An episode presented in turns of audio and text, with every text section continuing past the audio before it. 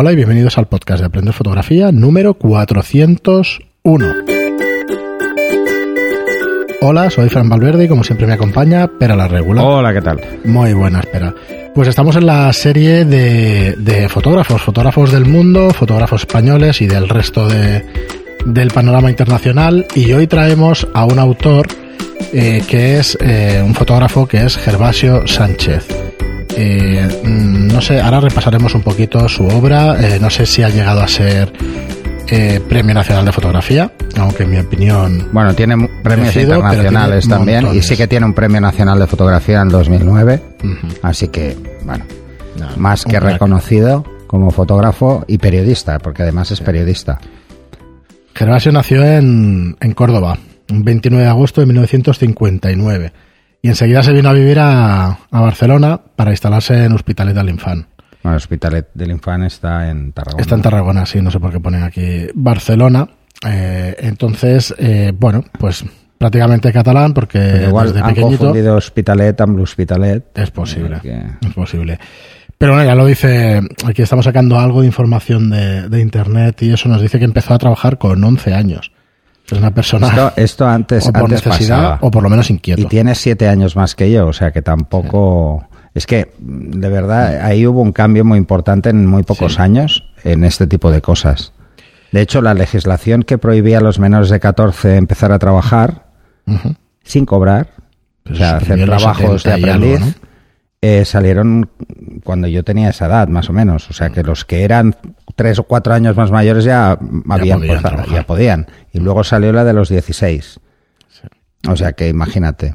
Bueno, Gervasio, aparte de empezar a trabajar tan joven, pues se licenció en periodismo por la Universidad Autónoma de Barcelona y, eh, bueno, ya desde, desde bien joven, pues está especializado eh, en los conflictos armados. Estuvo en América Latina, estuvo en la Guerra del Golfo, eh, pero es que además en la Guerra del Golfo desde y en América Latina desde el 84 al 92. O sea, ya son ocho años de, de, Sí. de cubrir conflictos armados. ¿eh? En el 84 eh, yo tenía 17 años, por lo tanto él tenía 25 años, o sea que era muy joven, muy joven. Eh, cubrió después la guerra de Bosnia, eh, el resto de conflictos de, de Yugoslavia, de la fragmentación de la antigua Yugoslavia, y bueno, y en África, en Asia, o sea, bueno, toda una vida dedicada pues al fotoperiodismo y yo diría que de guerra, Eh, además. sí, sí. Bueno, Eh, además, bueno, básicamente creo que los trabajos que veréis más representativos de, de este fotógrafo son los de fo- las fotografías de denuncia de la guerra, precisamente, de las secuelas de las Sí. guerras. Sí, sí. Y ahí es donde os encontraréis quizá la parte que más os llamará la atención de este fotógrafo, porque es un fotógrafo que ha dedicado la mayor parte de, su vida profesional a denunciar estos hechos. Incluso libros, ha sacado libros muy conocidos que, que, bueno, que, ya de entrada os, os acercarán mucho a este, como quizá el más conocido es el de Vidas Minadas. Sí, estoy leyendo es un, es un trabajo realmente de 10 años Sí, haciendo fotografías sobre, bueno, imaginaos, pues niños con sin piernas, sin brazos, o sea, eso, vidas minadas. fue una colaboración con Médicos Sin Fronteras, o sea que y Manos Unidas e Intermón, o sea, con tres ONGs. Tiene una cantidad de premios abrumador, tiene un montón de premios, nacionales e internacionales, la mayoría siendo de aquí pues nacionales y, y bueno, la verdad es que su trabajo es espectacular. Yo quería aprovechar, eh, creo que tocamos el año pasado este tema y eso de fotoperiodismo y del, y del blanco y negro, ¿no? Pero quería aprovechar a, a que comentáramos que Bueno, realmente... hablamos, hablamos de los clásicos, ¿no? De capa, por ejemplo. Sí. de cómo utilizaban el blanco y negro mm, para denunciar, pero es que es lo que había. O sea, sí que había fotografía en color en esa época, pero la fotografía en blanco y negro mm, era como más fácil, ¿no? Luego colocar. Lo realmente interesante del trabajo de, de, de Gervasio es que utiliza un blanco y negro, no sé en qué trabaja porque no lo dice en ningún sitio, Ajá. pero que recuerda mucho a la fotografía química de los años 60, cuando ya los materiales eran como mejores, ¿no? Por decirlo de alguna forma, pero que tiene unas reminiscencias muy claras de esos contrastes utilizados en las en cualquier conflicto bélico que podría ser la Segunda Guerra Mundial, imagínate, y con eh, 50 años por medio de diferencia. Pero es unos blanco y negro muy cuidados. En las fotos que tiene de retrato de, de niños, por ejemplo, en África, mm, niños de la guerra, te das cuenta de que son unos blanco y negro muy intensos y luego, por ejemplo, tiene otras como estas que son del que estamos viendo del sudeste asiático, que son estos blanco y negros muy de de la zona además, porque recuerdan un poco la fotografía de guerra de, de la guerra de Vietnam. Sí. Eh, no solo por porque las personas evidentemente te lo recuerdan, las facciones y todo lo demás, sino que además trata los grises, no los negros. No sé si te fijas que hay una diferencia Sí, sí. muy importante entre estas fotografías y las que hace de África, Mm. donde está buscando que además la tez de, de- de las personas es, es oscura, pero todavía la fuerza más. Está buscando más contraste y en estas que la tez es más clara, está buscando mm, que queden como muy grises, como lo que realmente impacta es esto, ¿no? El cómo está utilizando el blanco y negro en función del trabajo. Que esto es algo que hay que mencionar, que hay fotógrafos que tienen un estilo muy definido y muy claro, y ves que todas sus fotografías tienen el mismo componente eh, de tratamiento, y, y con Gervasio no. Mm, Lo que estamos viendo ahora, yo veo que hay cambios importantes ahí. Y eso quizá es lo que hace que, que te pueda enganchar todavía más su trabajo, porque está mucho más orientado al tipo de mensaje que pre- pretende transmitir y no es el mismo en todos sus trabajos.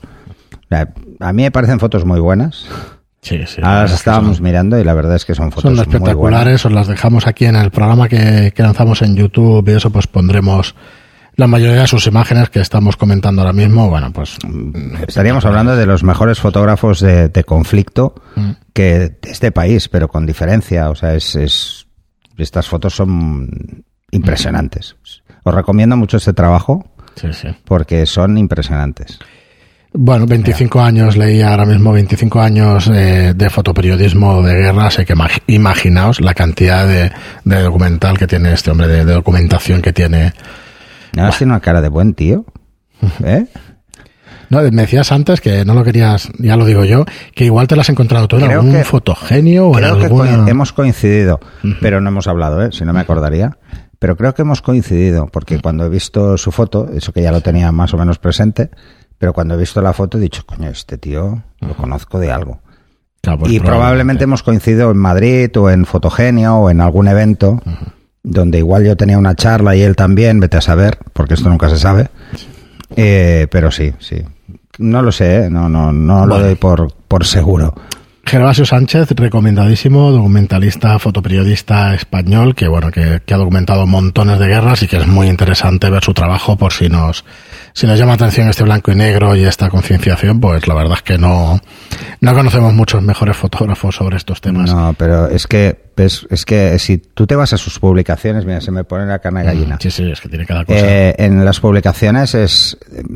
Mira, os, lo de Vidas Minadas ha hecho dos publicaciones diferentes. Mm. Vidas Minadas y cinco años después de Vidas Minadas, mm, como, como repaso a lo que vio. Las caravanas de la muerte de las víctimas de Pinochet, por ejemplo.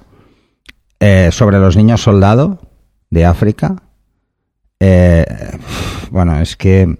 No sé, es, Ah, son, son fotografías impactantes y al mismo tiempo son denuncias mm, muy relevantes. Hay que decir de él una cosa que antes nos, nos estábamos Nos comentando como anécdota, que cuando le, cuando le dieron el premio Ortega y Gasset de periodismo, al mejor periodista, eh, pues gener- protagonizó una polémica, que Ah, es sí. cuando salió a dar el discurso, acusó al gobierno de España de venta de armas. Eh, Bueno, por si, por si no lo sabéis, me parece que si somos no el sabéis, segundo país eso exportador. ya hace que te caiga mejor. El segundo país exportador de minas antipersonales del mundo, ¿eh? Sí, o sea que, sí, sí. cuidado. Pero Así que es está hay. especialmente sensibilizado con, con estos temas y, y la verdad es que cuando alguien tiene la posibilidad de hacer esto y lo hace, tiene todo, Sí, sí. todo mi apoyo y toda mi respeto. No, no, desde aquí nuestra, nuestra admiración y nuestro programa especial para Gervasio Sánchez, que sirva para que lo descubráis y que, y que veáis su trabajo porque realmente es espectacular. Sí. Así que nada más. Y compréis sus publicaciones Sí, yo tengo varios libros suyos y la verdad es que es para... es para- porque, porque estas son duros, pero se puede aprender Valen la muchísimo. Muy bien, Pera, pues hasta aquí el programa de hoy. Esperemos que, que os sirva para, para, para conocer a este gran referente del fotoperiodismo español. Y nada, nos vemos en el próximo programa. Muchas gracias por estar ahí. Echarle un vistazo a los cursos online, aprenderfotografía.online y hasta el siguiente programa. Hasta el siguiente.